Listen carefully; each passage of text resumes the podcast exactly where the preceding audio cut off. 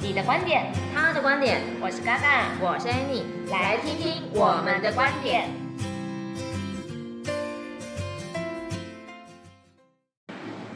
好，我是 Annie，我是嘎嘎，我们又经过了一个礼拜了，而且我们的麦克风升级了，真的，有没有？今天声音的品质，不知道听起来有没有更好一些？我希望应该是。我们投资了，终于我们存到这笔钱可以投资了。好啦，因为我们又过了一个礼拜了，那我想说，我们也是要回复一下上礼拜有一些观众有想要问我们说，哎，我们一直没有讲的就是标普五百，也不是标普五百，标普财务家庭分析，哎，财啊乱来，嗯，标普家庭财务分析。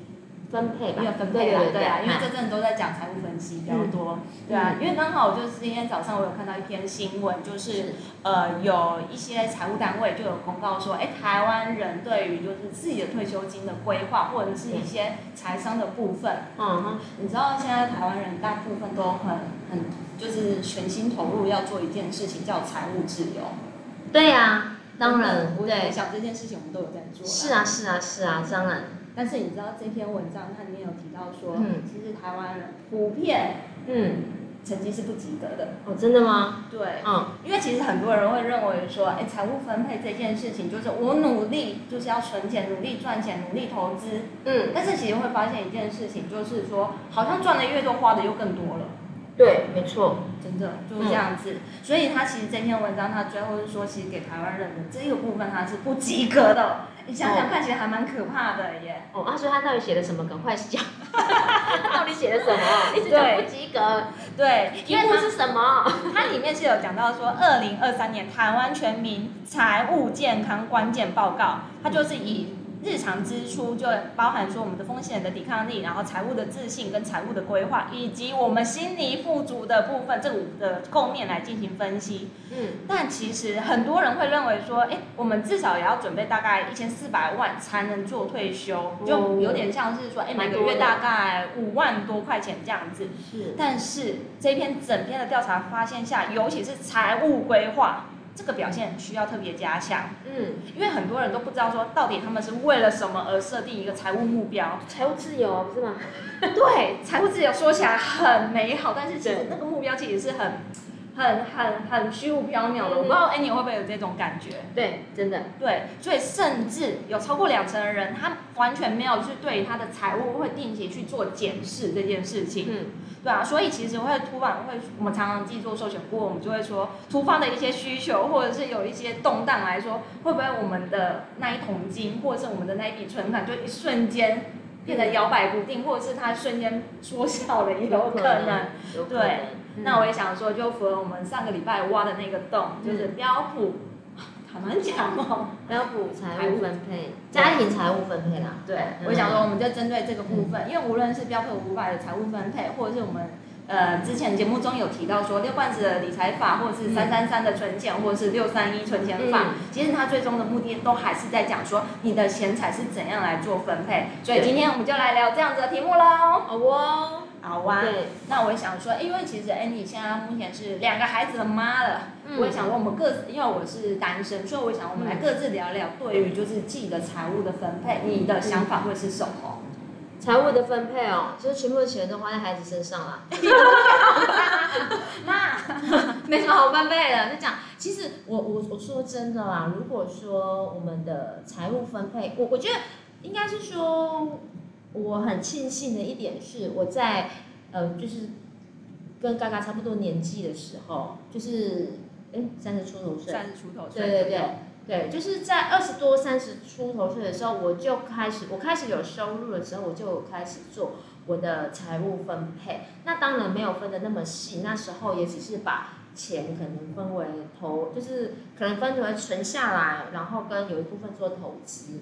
那我发现这样子，光这样子做一个简单的分配，然后还有剩下来的有一些钱，可能就是我们的花费。哎，我觉得这样子做对我的后续的一些呃人生我觉得产生的蛮蛮正面的一些。效果，哎，你刚刚说的那个基本上就是我现在在做的那个三三三的部分，嗯嗯嗯、因为像对，这最简单嘛，最简单，真的就是把你的薪水分三等份，你看说是要除去、对，自由花费或者是正常，而且就是固定支出这三个部分，对对对，因为像我自己在二十多岁的时候，已经有听过像三三三或者是六万支理财法，我后来我就觉得其实薪水说实在的就死薪水嘛那一点点，所以。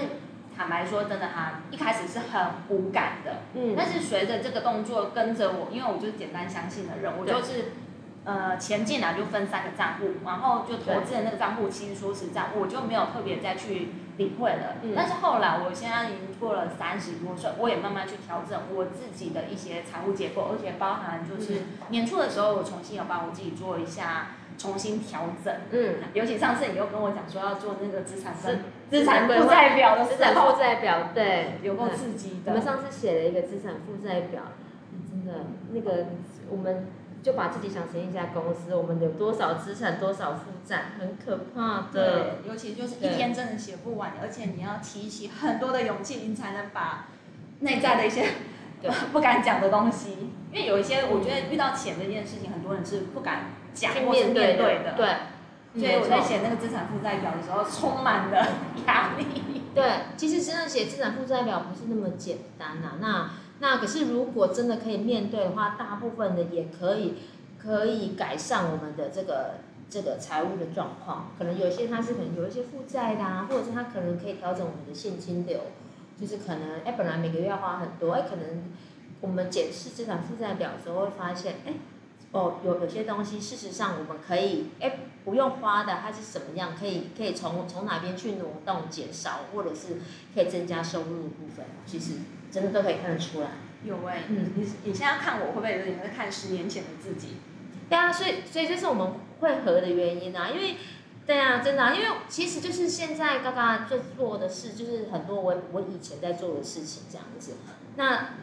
感觉有点开心，真的哈哈。对，我我可以，我可以，你你可以想见你十十几十几年后的生活，像我那么舒服。哎，也没有啦，其实我也很辛苦，带小孩很辛苦。对，嗯，但是我觉得就是，呃，因为其实很现在其实我遇过的很多的客人，其实都年轻族群，其实他们普遍这个意识性还蛮强烈的耶。什么什么意思？就是他们想要去理财这件事情是很强烈的，因为其实像我，我觉得一开始我出社会的时候，我就只有顾着说啊，我好像长大了，哇，我可以好好孝顺父母了，哇，我可以带我爸妈去吃火锅了，这种想法在。是，但后来我就发现，怎么好像有点慢慢不够用了，或者是说我想要出国玩，好像没有办法了，所以。就有点误打误撞，所以那时候才开始接触一些所谓的理财法，或者是逛书店的时候，就看到一本书就放在那里，开始讲说，呃，财务自由或是一些投资分配这种事，这样子的书籍会出现在，嗯，对，然后后来就是也是陆陆续续，而且我觉得要做财务分配这件事情，还有两件事，什么事？对，一个就是纪律，哦，对，对，纪律这件事情很重要，是，而且再来就是你的目标设定。对，目标设定没错。对，因为我的目标设定就很简单，但呃，在二十岁的时候，我的目标设定就非常非常简单，我要出国自由行。哦，就只是这样子而已。那你就会发现说，哎，你好像可以慢慢达到这种成就之后，你就会觉得，哎，我是不是要给我下一个目标？因为可能一开始是去日本玩，然后下一个目标就是说，哎，我要去英国玩。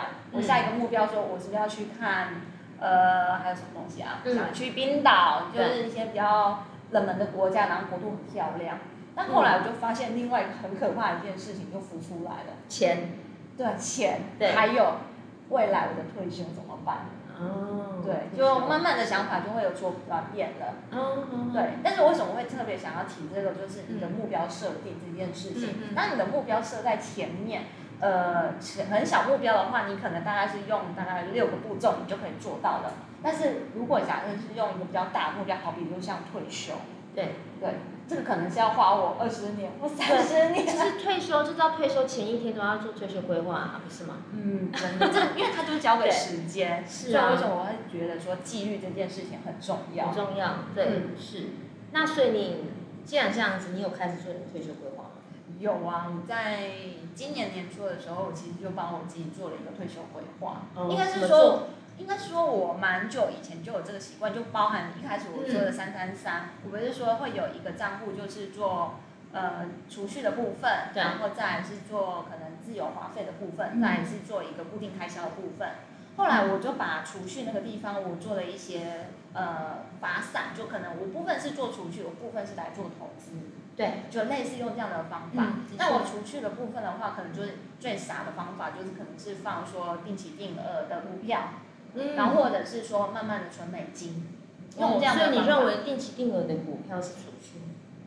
呃，应该算是投资，因为我有一部分就是真的放在。没有没有，是每个人的定义不一样，没有没有没有没有关系。我我 我一瞬间我觉得，我我我我我只是好奇发出这个疑问呢，因为有些事情其实也。不一定有标准答案，或者是你的观点跟我的观点其实也是不一样，这就是为什么我们节目成立的宗旨嘛，我们只是聊一下我们各自的观点而已。所以只是，哎，对我来说，呃，呃，股票是投资的，对，我的想法也是，是是是，我只是可能要说，就是储蓄那一部分，可能因为我我里面是要存股。我很喜欢啊，哦，存股，因为我应该是说，我有一个账户是储蓄，但是我没有特别把投资的分出来，对对，所以储在那个账户里面部分是投资，嗯，对，有点像这样子。当然就也是傻傻这样子慢慢放，因为我觉得我没有办法花很多的时间去研究这些，那我干脆就是定期定额这样子慢慢放，慢慢放，嗯，对，然后可能薪水一进来，我就看一下哦，因为因为当时候我很想要去。美国去找我一个很曾经很照顾我的一个主管，嗯，所以我那时候就是一直很想存美金，一直存美金。很好啊，有存就开心。你看现在涨多少？三十二了。你看到时候我存的时候从二八二九，我竟然还有遇过二十八这件事情。对，就一路这样慢慢存，那存，但是就是傻傻的存，傻傻的存。但是我觉得好像可以再更灵活的运用这件事情。所以我就又改变了策略，我就把部分的美金的部分就改变，的确需要就是调整啊。就是我们在我们执行过程中，每个阶段每个阶段真的都是需要不不同的调整。有时候是因为工作收入的改变，有时候是想法的改变，因为我们持续一直在不断学习嘛。所以这样子不断学习的情况之下，我们的想法或者是我们的执行方法可能也会有一些调整，的确是也很正常的。OK 啦，对啊，因为我觉得在二十岁或三十岁，或者是到四十岁家有家庭之后，各种想法一定会有所不一样的想法在啦。嗯、所以我觉得，呃，人家说的理财这件事情，它应该是更活跃、更灵活的做这件事情。嗯、对。但我觉得还是会回归，就是你的目的是什么，跟你有没有持续去做这件事情的纪律。嗯、因为这两件事情对我来说都很重要。因为我可能就一个大目标，我就哎，就简单相信嘛。就一直往前跑，这样就好了。对，我会相信说，哎，我达到那个目的的，呃，达到那个终点的时候，我可以获得到哪些部分？应该是说，我们要到达这一个目的地的时候，你会想说，哎，你还需要些什么？你可能会去，哦、可能会去加强。比如说，可能会发现存钱的速度太慢了，那那那那该怎么办？加速啊！什么加速？可能做一些不同的调整，意思是说。嗯呃，发挥自己的技能去找第二份的斜杠斜杠啊，对或是说，哎，投资的部分我是不是可以来调整？因为那个是我可控的一些对，可能，投资部分可以多做一下功课，或者是说，哎，可能我们我们都不是投资新手的情况之下，那那可能过去的经验里面是什么样的模式，让我们可以有机会获利比较多？嗯，呃，那获用可能可以获利比较多的方式，就可以从那个部分可以得到。比较多一点的呃额外的收入，然后再把它放到可能是退休规划，因为退休其实不能有风险，你知道吗？对啊，对，因为你要想退休的那一笔钱，因为其实那一篇报道里面有讲到说，大概国人平均这样子会认为说准备一千四百万左右，嗯，那是他们的退休金。但其实我看到这篇文章，我自己是有点抖了一下，嗯，因为我说一千四百万似乎好像。要存很久，要存很久，嗯，而且好像有点少。你如果现在通膨啊或者什么的状况之下，对，嗯嗯嗯。可是我自己是这样子觉得啦，因为一千四百万，当然就是你就把所有的东西把它换成数字，让人会觉得，哇，这个数字第一个真的够用吗？第二个是我存得到吗？我觉得存得到那件事情才会是吓到很多人的一件事情。所以，所以其实我我反而有一点点不一样的想法，就是说，其实我的想法是，我可能会建立我的资产，可是那那个资产它并不见得是只有只是数字。就像我我不知道能不能懂我意思，也也是是数字，是指说像，比如说哦，可能可能我我在这努力的过程中，我这辈子在努力的过程中，我也也许我买了房子，哦，那我我在我退休的时候，我可能这我可以靠我这个房子，可能有有收入，因为我已经没有在上班了嘛，我可能就有收入，可能有两万或三万，那这样子我需要我需要存的钱就不用那么多了，对不对？哦，我了解。啊，那那那有可能说这个房子可能。呃，可能到时候可能会给小孩或者怎么样，可是总是在我离开前应该可以，可以是我领的吧？至少你的是是之类的退休的那个退休收入。对对对对，那当然还有一些像像，因为其实我觉得，当然在还没有完全任何想法之前哈，像我第一我第一间，是我我二二十几岁买房子的时候，我是。我还没有，我完全没有任何想法。我开始工作的时候就开始傻傻的存钱。所以你也是那种简单相信？呃呃，应该是说我有存钱，然后我有把一小部分的钱做投资，因为我那时候就是是韭菜嘛，就完全都也不懂。然后，但是我我觉得我的好处是我愿意去尝试，然后我去放我可以 可以赔的钱。就可以可受风险，对，可对，在那 range 这样，对对对对对对，那当然就是很，我觉得很幸运的是投资绩效也不错。那不过我大部分的钱真的是当时是存下来的。那当然了，以前二十年前，我离二十六岁好远啊。二十年前的房子没有那么贵，然后所以就是我在我存了，我我记得我当时是买了一张储蓄险，所以嗯。我觉得是好还是是不好，我也不知道，因为其实其实因为我们是寿险业嘛，然后我我后来看看看看我自己二十几岁买那张保单，哎，它只有储蓄功能。哎，哎呀，哎呀，我生病的时候它没得赔，然后我偏偏还真生病了，住了十天医院没得赔，对对，可是还好还好，就是说我有恢复健康。所以我突然觉得我们记得人力资本好重要啊。对，然后就是，然后后来隔了两个两年两三年之后，我又重新开始好好在保险这一块做功课，我才发现啊，原来资产规划第一步真的是保险。哦，了解。对，并不是退休才是最终目标。对，退休是的确，因为退休它是可能要我在二十几岁的时候，我就在想说，我老的时候要要有钱，可是我老我离我老了可能还有四十年的时间嘛。嗯，对。所以，所以我觉得我好像放顺序有点放错了，对，我我当时的顺序有一点放错了，所以，所以其实是，所以我那次住院，那。请我家人帮我出钱，我钱，有没有躺在病床上面，然后突然各种反思，原来我的顺序放错了。对，所以有时候，有时候我们今天在聊资产分配，有时候有时候顺序我觉得是很重要的。好玩，那我们今天我们就切回来我们的标普家庭财务分配这部分，因为其实像上礼拜，其实我有遇到一个客人，他呃说实在的，他对这一块他其实是有一定的掌握度。但是我在听他的分配的时候，我就有点替他捏一把冷汗。怎么说？对，因为他其实说实在，因为我们我们这样回归一下那个四个象限。嗯。第一个象限就是说你生存的钱。对。然后第二个象限是说你保呃保命的钱。对。第三个是退休的钱。嗯。第四个就是投资的钱。嗯。对。那因为他，因为可能也许他是在股票市场上面他。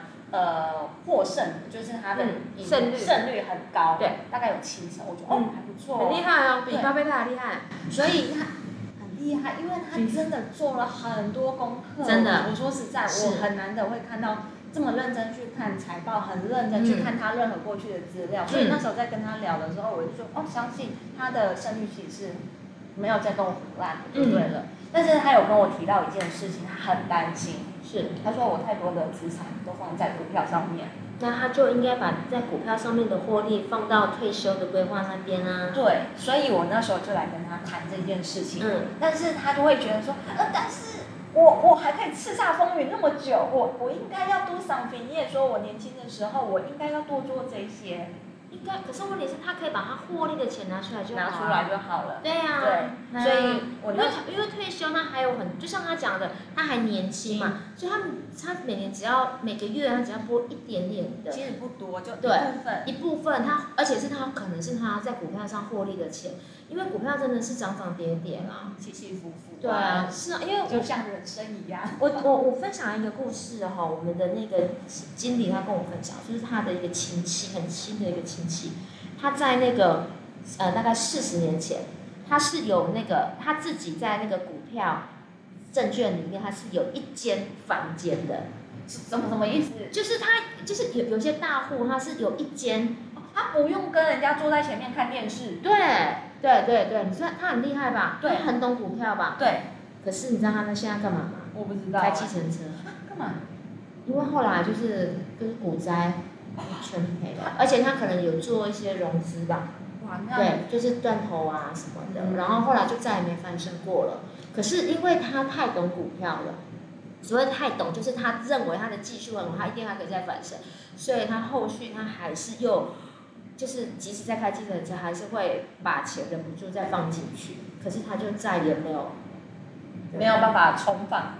原本一对对对对，所以所以如果他在当时他在这个那个所谓叱咤风云的时候，他可以把他一部分的钱放在比较保守的的地方，对的话，那他也许他最后他不会，可他可能就是不用不用那么辛苦开计程车，他可能也也许那些钱可以帮他买一间房子，哦，可能可以收个租金啊，做一点小生意啊，或者什么这样子，对。哦，了解，因为的确啦，我们就是来跟大家来讲说那个分配的部分的比例，嗯，对啊，因为像我们，我们就从一开始的这个部分嘛，嗯，就是固定就生存生存的钱，对啊，因为因为像我是单身，你是有家庭的，我想这个比例应该会有所不同啦。我觉得这个比例也跟收入的。的支分，呃，收入的多寡有不同，两万块的收入跟二十万的收入，哦，它的那个分配应该会有不一样。不过我们就讲一个大方向啦。嗯、那我自己认为大方向，这个数据跟这个美国标普它当时的是不太不太一样，因为它可能它指的。他好，那那时候好像只有写十到二十趴，对，就比例比较少。它指的是呃紧急备用金的部分，可是对啊，不过我我觉得就是我们就简单分四个象限就好了，就第一个人就是生存的钱和生活的钱。那我我认为如果一般受薪阶级的话，就大概是我们的收入的一半这样，差不多，差不多差不多，就跟六个罐子理财法是大部分的钱是。大概一半左右是会放在我们的那个嗯平常每天会花费的一些生活花费上面这样子。哦，对，因为像我可能就是因为我们要要养小孩，我可能就是固定的支出就会比较少，我可能就会放到大概三十或到四十左右。对对对，而且你要住住家里哦，拜托，住家里是真的可以存很多钱的事，所以就会这时候就会看到。但是我们不是家里。那个不是叫大家做啃老族哈，我很努力在赚钱。对对对，但是就是如果在可能刚出社会或者是什么时候还住在家里的时候，的确的确可能哎可以利用住在家里这段时时间可以多存一些钱，的确是这样子。嗯，好啊，那我们看第二个象限，第二个象限是保命的钱。对，私立保命的钱就是讲保险的钱呐、啊。哦，对。对，就是说我们一旦发生风险的时候，这个、这个、这这部分的钱可以涵盖我们的生活，可以保保住我们的生活这样子。对，因为我们最害怕就是可能一个重大风险莅临的时候，你可能压垮这个这个家的财务结构，可能就是这件事情。没错，就像我我我自己自己前几年离癌嘛，那我我一离癌的时候，我就是把我所有工作都停掉。那那那当然就没有收入了。可是问题是支出不会停止啊，收入有可能停止，可是支出不会嘛？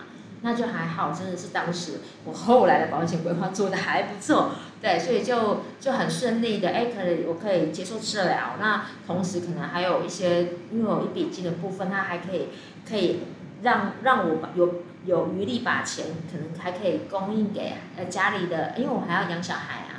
这可能还有也可以负担家里的一些支出的部分，因为我们本来就双薪嘛，啊，如果少了一份收入，其实对家里的影响是很大的，对，那就我就觉得说，哎，当时还好，我自己后来做的这个我们的那个保我的保险规划做的还不错，就是哎可以 cover 我的家庭支出以及我的那个医疗支出的部分。嗯，对。那这样子的话，你的比例大概会放多少？我自己差不多，我自己单身的时候我买很多的，我真的就是呃对的不对的我都有买到啦。哦、就就像就像我我刚刚说的，哎，我觉得储蓄险不错，但是问题是我把它放在第一张，好像不太。顺序有点奇怪，但是其实你说它不对吗？其实我也很感谢我当时有买储蓄险，因为就是其实它也也是帮我存了一笔钱，但是它它但是它它并没有真正我在生病的时候，它并没有办法保护我，对不对了？因为毕竟工具又不一样。对对对，所以我把那个先后顺序，我我自己放在保险上面，应该放到你差不多十五趴。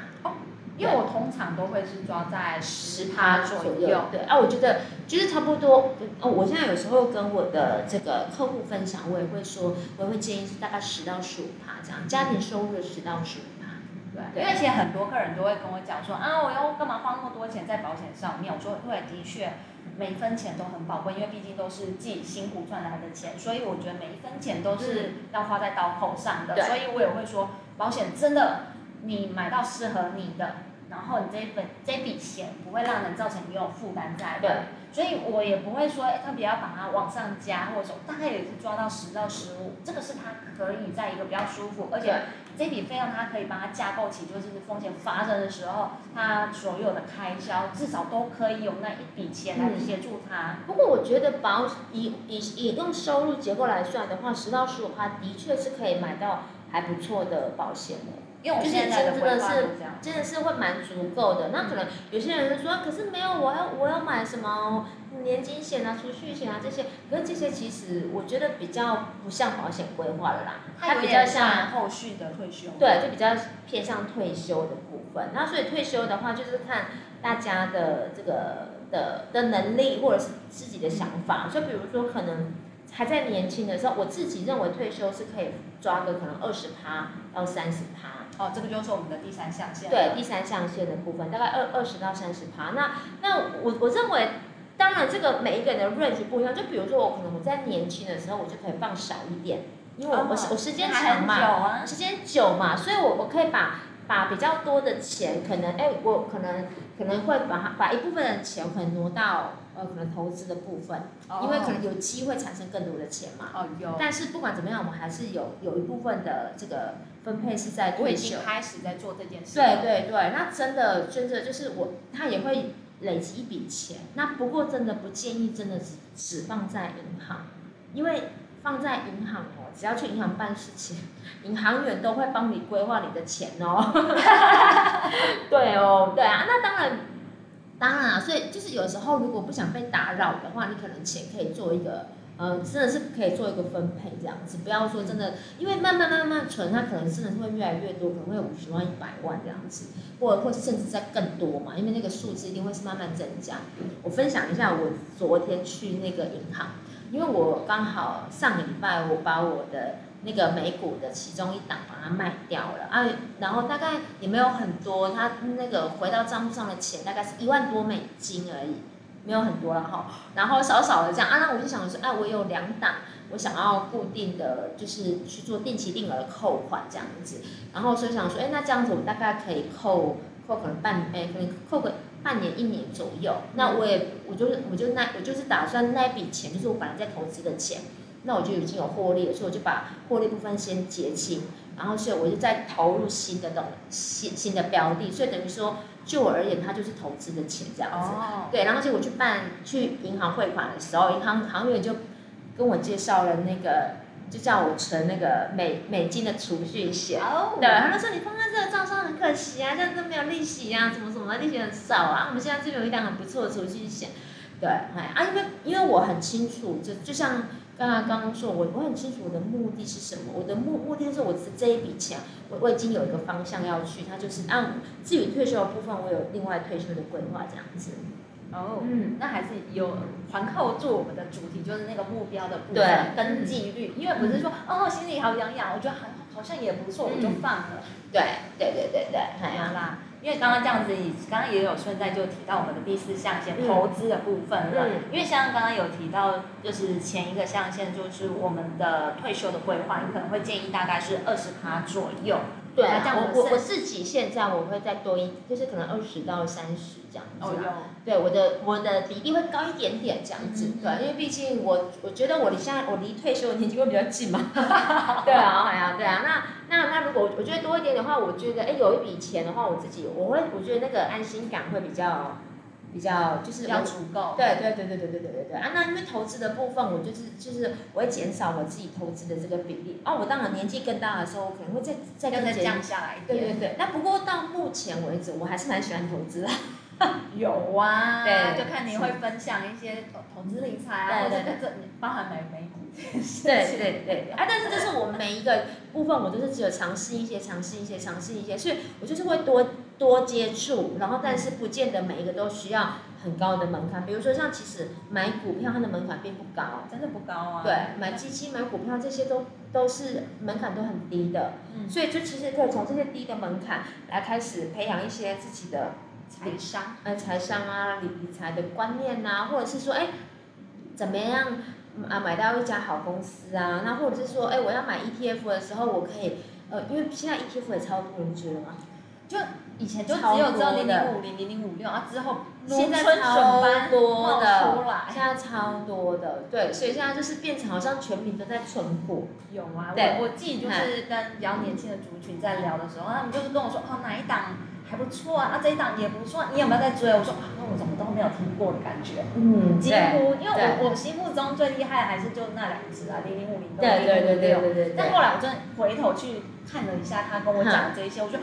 哎、欸，真的哎，后浪推前浪的那种感觉。对，因为有些其实也不错，这样子，对、啊，是都可以。而且我们就是要继续持续学习这件事情啊。对，所以就是像那个投资的这个比例的话，就是我觉得真的就是，其实这这基本上就这四个象限。那这个比例的话是可以看个人啊。那那至于我现在投资的比例，可能就是有可能抓十到二十趴这样子。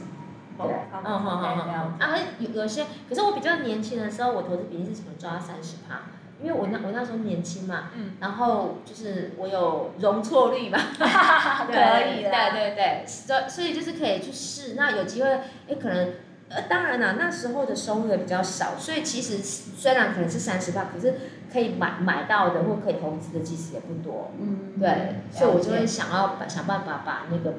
把那个本金的部分哎多一点，让嗯有机会获利的时候可以高一点这样子。OK，对，好啊，那我们重新复习一下我们今天的标普家庭财务分配，我们各自的比例。我因为这个蛮绕口的。对对对对对对。对 啊，好，那我就是我们重新复习一下各个趴数的部分。好，我们第一个那个生存的钱几趴？嗯，建议大概五十趴啦。嗯，好，再来。我们保命的钱大概放多少趴？十到十五趴。退休的钱，退休的话就是也当然是看个人啊。如果你年轻的话，你也可以到可能十趴、十五趴都可以。那我也会建议十到三十趴这个 range 这样子。OK，那最后一个投资的钱，投资的投资部分当然是跟退休一样看年纪啊。就十到三十趴这样，这个润润润局大家可以去自行做分配，以及风险承受度的部分。哦，还有最后一个就是要定期来检视。对，我觉得定期检视很重要。对，对啊，不然的话，你总也不知道到底自己是赚呢还是赔呀，还是什么之类的。啊对啊，所以我们一定要不断的维持这样子的纪律，我们要去检视自己的财务规划。因为财务规划财等于说理财真的是一辈子的事事情啊。对，到退休前，到退休前。没有啊，退休不知道不是到退休，一直都要有，一直都要有，退休后也要，因为现在人其实现在是活得很久啊。对啊，平均余命算到后面可能九十几岁到一百岁都有可能。对啊，是啊。好啦，那我们就是为了我们的退休生活，为了我们的生活，为了梦想啊。嗯。对，我们再继续持续努力哦。好哦。好，也是希望说大家喜欢我们这一次的内容，记得给我们五星好评。好，那我们在下个礼拜见喽，拜拜，拜拜。